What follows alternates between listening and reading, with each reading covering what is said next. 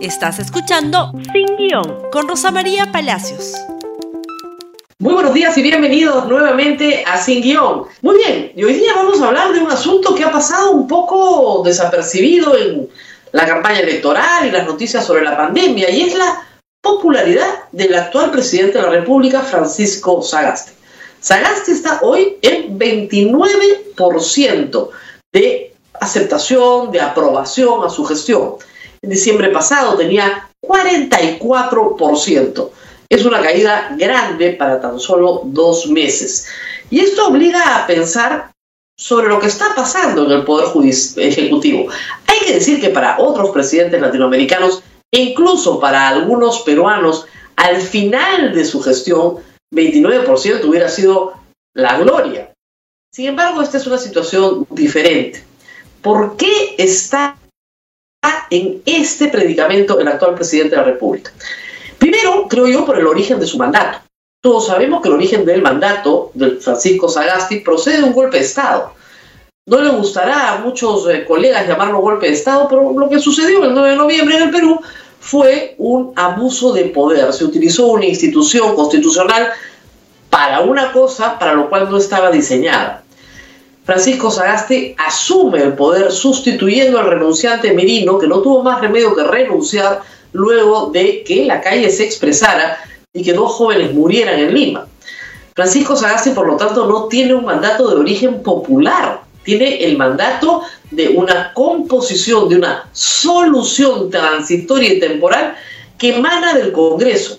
Y es el mismo Congreso el que puede sacarlo del cargo en cualquier momento, tan solo esta vez, ya no con 87 votos, sino con 66 votos, que son los que necesitarían para censurar a la mesa directiva. Amenazas ha tenido constantes, semana tras semana. Si no habían las vacunas, si las vacunas no gustaban, el vacuna gate, en fin. Y últimamente, por supuesto, la calidad de la vacuna de Sinopharm una y otra vez amenazado incluso por candidatos como López Aliada, que pedía ya su reemplazo por el señor Otto Wibovich. Esta es una situación de precariedad permanente que no fortalece en medida alguna la, eh, la permanencia del presidente de la República y más bien precariza su situación. Lo segundo es, por supuesto, la segunda ola que ha convocado, digamos, al país a una situación parecida pero distinta a la que tuvimos en la primera ola. El manejo de la pandemia del equipo de Sagasti es un manejo mucho más democrático. No tiene visos autoritarios. Se avisa con anticipación de las medidas. Ayer nos han indicado, por ejemplo, que durante la Semana Santa habrá una inmovilización nacional. Se puede salir a comprar durante varias horas al día, toques de queda mucho más extendidos, aviso con anterioridad, eh, farmacias abiertas las 24 horas, delivery hasta las 11 de la noche, promoviendo justamente que la gente no se aglomere como eje central de la propuesta y reitero, de una forma mucho más democrática, tratando de que los peruanos perdamos la menor cantidad de derechos posibles. Este tipo de enfoque no es el enfoque más popular los peruanos no tenemos mucho afecto por las formas democráticas frente a una emergencia. Por eso es que Vizcarra tenía 85% de aprobación el año pasado en esta fecha, cuando había cerrado el país. Nos gusta el autoritarismo. Revisen las encuestas del Latinobarómetro y encontrarán que el Perú tiene un afecto el 2018 por la democracia de apenas 43%. Es decir, los gobiernos que imponen por la fuerza determinadas políticas públicas son más apreciados que aquellos que las proponen e intentan que nosotros obedezcamos por la convicción de que estamos haciendo el bien. En eso también Sagasti viene mal, porque es un presidente democrático, no es un presidente de talante autoritario. Y eso le resta en el Perú, lamentablemente, y eso también puede explicar el 29%. Además, a diferencia de a se le culpa porque no hay oxígeno, se le culpa porque no hay cama UCI, se le culpa porque efectivamente estamos en una segunda ola que no tiene cuándo acabar, aunque está en descenso, y que tiene poca provisión de servicios públicos para las necesidades del país. Y eso, evidentemente, aun cuando no le hacía mella a Vizcarra, porque tenía un talante autoritario en esta materia del manejo de la pandemia, sí le hace mella en la popularidad a Sagasti. Lo tercero, por supuesto, son sus propios problemas de comunicación.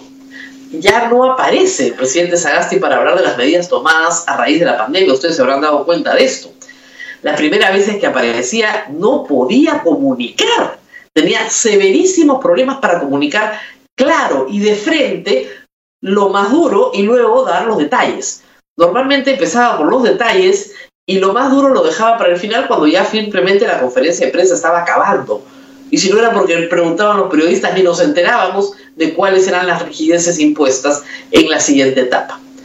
Reitero, es cierto que su manejo de la pandemia ha cambiado. Hay una diferenciación geográfica, hay una anticipación para que las familias puedan planificar. No se impide que las personas salgan a caminar una hora al aire libre porque no contagian a nadie, se usan una mascarilla y si no se acercan a nadie. No se impide que la gente salga a hacer compras. No se impide que la gente trabaje. En general, la mayor parte de los sectores están abiertos, no todos, pero la mayoría. Se toman algunas medidas para qué? Para no expandir el contagio. Las compras navideñas del año pasado causaron entre el 15 y el 24 de diciembre la emergencia en febrero. Eso es lo que no puede pasar si es que no se cierra lamentablemente Semana Santa, pero con la debida anticipación. Y finalmente, otro de los problemas graves que tiene Sagasti es el Partido Morado. El Partido Morado está en campaña, está tratando su líder de ganar la presidencia de la República y su grupo político tratando de alcanzar una vacada importante en el Congreso. El problema es que tanto Sagasti como el Partido Morado se hacen daño uno al otro. Es decir, al Partido Morado lo, ataca sus, lo atacan sus adversarios como partido de gobierno, a pesar de que señalan que no lo son, y a Sagasti también lo atacan por ser supuestamente el que favorece al partido que está en campaña. Ambas cosas perjudican a ambos. Sin embargo, esas son las reglas con las que aceptaron jugar en noviembre pasado, cuando el Partido Morado aceptó que Sagasti participara como presidente de la República y luego renunciara a su candidatura a la vicepresidencia. Si no hubieran aceptado, estarían probablemente en mejor pie en esta campaña. Reitero, ambas cosas han terminado, digamos, la campaña del Partido Morado y la presidencia de Sagasti, por más que han tratado de dividirla, han terminado siendo perjudiciales para ambos. Guzmán no levanta y Sagasti decae en su aprobación. Sin embargo, hay que decirlo finalmente, 29% es bastante más de lo que tiene el Congreso de la República, por si acaso, si es que a alguien le queda alguna duda en cuanto a popularidad. ¿Seguirá bajando el presidente Sagasti? Todo depende de la campaña de, vacunación, que viene lenta, pero viene.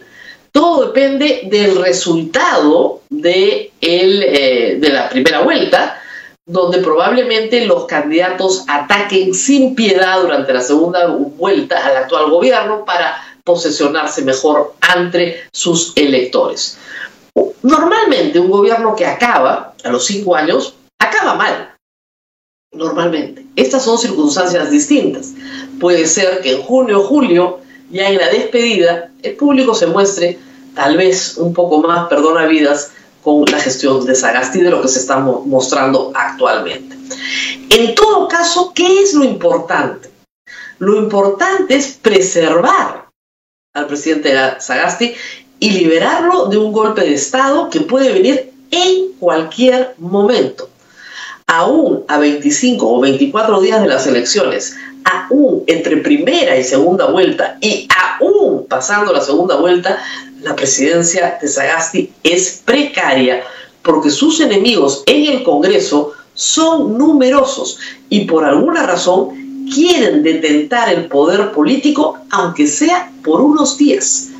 Así que hay que estar muy alertas a que ese peligro no se materialice. Lo está materializando, ya hemos visto un candidato que quería sacarlo, pero es posible que ese peligro se materialice en cualquier momento y hay que estar atentos. Hay que estar atentos. Muy bien, desde aquí seguimos defendiendo, por supuesto, la libertad de prensa, no se olviden de eso.